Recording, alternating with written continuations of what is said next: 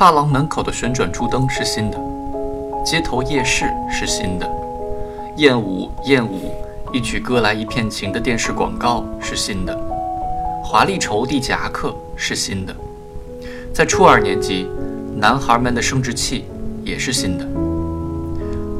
香港电视剧明星的贴纸是新的，一九八六年，一切都是新的。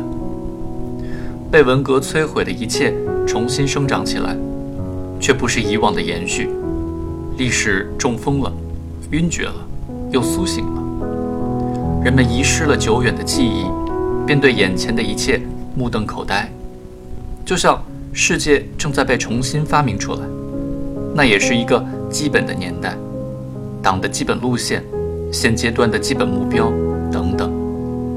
在电视里，西方世界。正在崩溃，英国和阿根廷的马岛战争，爱尔兰共和军制造的爆炸，南非的种族隔离政策，核战争的阴影等等，只有中国岿然不动，似乎怀着独有的逻辑，那些基本逻辑，坚持四项基本原则，计划生育是我国的基本国策，旗帜鲜明的反对资产阶级自由化等等。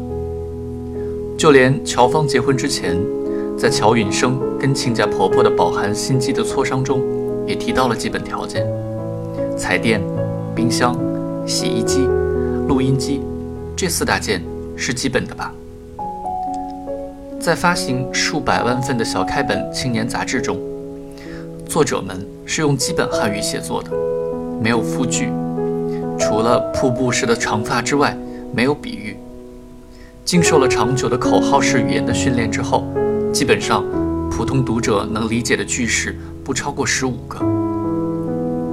在龟孙盐场子弟中学的操场上，夏冲看到的1980年代是暴力和单调的。这操场有时候就像战场，经常正上着课，窗外人声鼎沸，叫骂声不绝于耳，打起来了，男孩们。抛下物字，敲打着黑板的老师，径自从窗子跳出去看打架。老师们在平时还拥有的约束里，到了这时便土崩瓦解。操场上视野里全是人，做布朗运动，乱作一团。散落的看客当中，总有那么四五个漩涡，裹挟着人群狼奔矢突，望之令人心惊。那就是打架的主角。这边有几个人在踢一个人，那边有一个人挥舞着自行车链条冲出重围，一百米外还有人在砍人。打架的总是那几个小帮派，初三有两波，初二有一波，有时捉对厮杀，有时小集团作战。遇到真正的大场面，只要站在操场上，无论你往哪个方向看，都能看到有人在殊死搏斗。夏冲第一次见到这种场面时，大惊失色，刺激的几乎吐了。可是很快就习惯了。小学时，孩子们也打架，拳脚相加，哭哭啼啼，旷日持久。早上开打，下午还没完。初中里的打架却完全是另一个样子，用上了兵器，干净利落，一般只持续几分钟便告结束。胜者相当专业的迅速退场。败者血迹斑斑，偶尔也有例外，双方势均力敌，再加上援兵次第赶来，斗殴就会分成几级。大家本来认为胜负已判，正要散去，忽然又打起来了，又要散去，又打起来了，如此等等。这种战斗是最令人满足的，总是会被谈论很久，就连当天逃了课。无缘亲见而只能听人转述现场的孩子们，都跟着热血沸腾。不过，无论过程如何，结局总是相同的：某一方突然间飞快地撤了，那就是打赢的；打输的留在操场上。惨烈的时候，这边躺着一个，那边躺着一个。在夏冲首次见到的这类场面中，一个受伤的孩子从他身边歪斜着冲了过去。满头满脸糊满鲜血，已经不能辨认是谁，摇摇晃晃地走着，神志不清，眼睛也不大能看得见，僵尸一般，啊啊啊的叫个不停。这孩子看似随时可能倒下死去，却一直坚持着走出了校园。倒是旁边一个没参与打架的乖孩子晕倒了，晕血。这就是孩子们到了十三岁，领受了上帝给予的第一剂荷尔蒙之后发生的故事。除此之外，还有什么选择呢？没有。袁世成的少年的行为模式就是这样：要么打人，要么被打，这是天经地义的。暴力不只出现在校园中。在整个原石城，年轻人都在打个不停。开战的理由五花八门，最常见的一个是“你瞅我干啥”。目光对上了，不挪开就是不服，那么非打不可。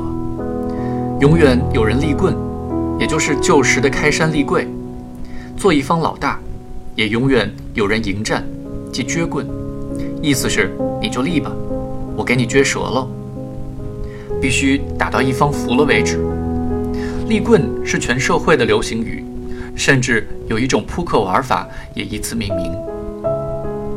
某天早上，由班主任穆佛海领着，一个新来的男孩站在教室门口自我介绍：“我叫程晓松，来自浙江省湖州市。”说完，给大家鞠了一躬。两节课后，他就挨了第一顿打。这孩子愤怒极了。问打人者：“你凭什么打我？”夏冲诧异地想：“怎么会有人问这种问题呢？打你就是打你，怎么会有凭什么呢？打人就是为了取乐啊！”还好，打人者给了程晓松一个说法：“操你妈的，你鞠啥躬？”这一年，夏冲重新变成了一个好学生。不可否认。尽管经常处于战争状态，这所学校仍在上课。上学期考试，他全年级排名第三。可是好学生也要参与打架。有时候外面有人喊某某挨打了，这个某某的同班男孩们就有义务出去复仇。这时候，夏冲要做的第一件事是拆椅子。孩子们常用的武器有三种：自行车链条。三节棍和椅子腿儿，前两种使用起来很需要技巧，用得好的都该算是武林中人。平常的学生还是多用第三种，他们用一张椅子砸另一张，再用脚踹，这样就拆下了椅子腿儿。这东西是完美的武器，拿着趁手，不必维修，来源广泛。还有一条好处，上面总是有弯弯扭扭的钉子。我们用这东西凿向对方的头顶，把对方的头皮扯开。第一次参与其中时，夏冲慌乱地跑来跑去，还没开始动手，就突然被人打倒了。他在厂医院打了血清和破伤风针，后怕得浑身发抖。乔雅来到处置室，满面怒容，一言不发地看着他。夏冲心中恼恨，把沾着血污的脸扭了过去。第一次这么干，你会很害怕；可是，一旦有了第一次，你就感到非如此不可。孩子们被恐惧感夺去了魂魄，怒目圆睁，只顾打过去。你认同了这一切，多多少少你也变得心肠歹毒了。校方应对这类事件的方法就是开除学生，造成严重后果的孩子就送去攻读学校，只要不出人命，校方对一切概不负责。这个逻辑是无懈可击的，整个社会都在打，又怎能苛责学校呢？只是由于一次偶然的机会，夏冲才模模糊糊地意识到，这一切并非像他们这些孩子认为的那么简单。那次打架是他们初二三班的内战，三对二，人多的用砖头把人少的拍得满面是血，踉踉跄跄从教学楼的背面一直追打到正面。那一周，夏冲恰好是纪律值周生、治安联络员一类的角色，就跑到办公室去向穆佛海报告。推开办公室的门，却见穆佛海正站在窗前，平静地看着楼下的一切。窗台上放着一大缸子热茶，茶叶还没沉下去，在水面上打着旋儿。其他几位老师抬头看了气喘吁吁的夏冲一眼，旋即平静地低下头去，各忙各的。夏冲没有开口，退出了办公室。他有一个强烈的印象，老师们并不想立即干预。好久以后，夏冲学到了一个词“养匪自重”。这时，他又想起了穆佛海站在窗前的背影。